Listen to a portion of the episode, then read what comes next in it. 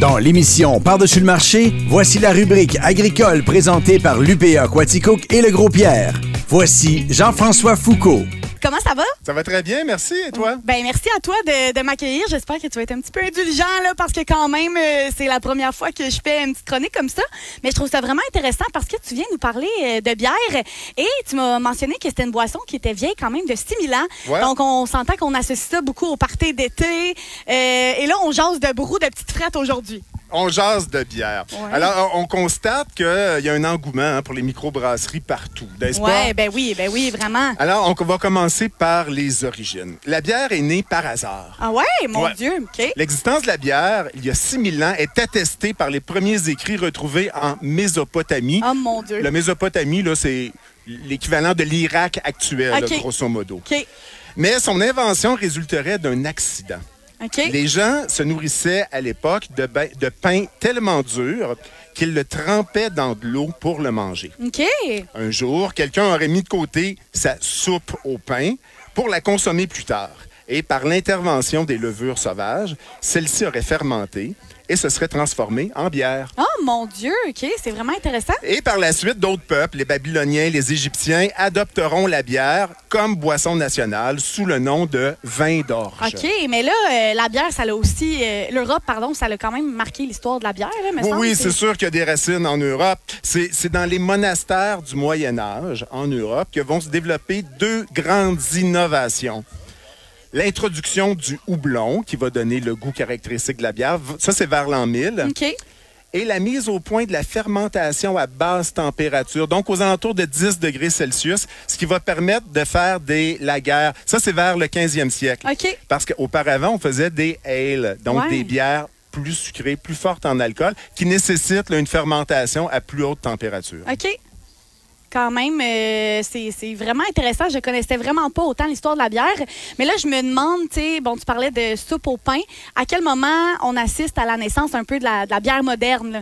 Ben, en fait, ici, là, en Nouvelle-France, les premiers colons étaient originaires des régions de France où on produisait plus de bière que de vin. OK. Alors, ils ont amené, entre autres, là, ce qu'on appelait le, le bouillon. Ils appelaient ça du bouillon. Le bouillon, là, c'était une façon rapide, peu coûteuse de se faire un petit boire. OK. On, on faisait fermenter quelques jours dans de l'eau une boule de pâte à base de levain.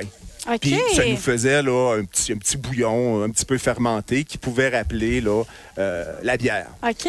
Puis l'intendant Jean Talon, en- toujours en Nouvelle-France, lui, il fonde la première brasserie à Québec en 1668. L'aventure va durer seulement une dizaine d'années. OK. Puis il y a d'autres brasseurs qui œuvrent à Montréal, à Trois-Rivières, à Québec. Et à Québec, on ne peut pas passer sous silence le nom du premier aubergiste cabaretier. Son nom, c'était, tenez-le vous bien, Hmm. s'appelait Jacques Boisdon. Mon- Est-ce que c'est une blague? C'est vrai? C'est vraiment vrai, Il là. s'appelait Jacques Ben, Boisdon. donc. Il était auber- aubergiste et cabaretier. OK. Mais c'est même s'il y avait là, déjà ces brasseurs-là, c'est vraiment sous le régime britannique que l'industrie brassicole va prendre son envol. OK. En 1785, un certain John Molson Ah, ben oui, qu'on connaît bien. reprend à l'âge de 22 ans une petite brasserie avec un certain succès. OK. Et ça, c'est à quel endroit qu'on a pu assister justement à la naissance de la bière moderne? Donc la, la bière moderne, c'est euh, en République tchèque. OK. Euh, vers 1860, dans la ville de Pilsen, on perfectionne la basse fermentation. Mais là, on parle vraiment d'une plus basse fermentation, aux alentours de 5 degrés Celsius. Avec la Pils, une bière blonde, limpide, qui va conquérir le monde.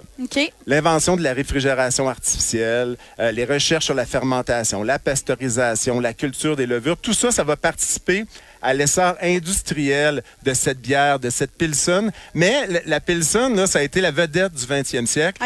Petite bière très, très légère que certains vont, vont dire, elle est un peu insipide. Ah ouais? Mais depuis, on a bien d'autres choses. Ben hein. oui, ben oui. Puis depuis, justement, les microbrasseries ont vraiment le, le vent dans les voiles. là. tu l'as mentionné en début d'émission. Ben absolument. Là. Maintenant, la bière de caractère ou légère, il y en a pour tous les goûts. Ouais, vraiment. Depuis les années 80, on assiste à un retour des bières artisanales et traditionnelles. Le phénomène des microbrasseries qui redonne toutes ses lettres de noblesse à la broue. OK.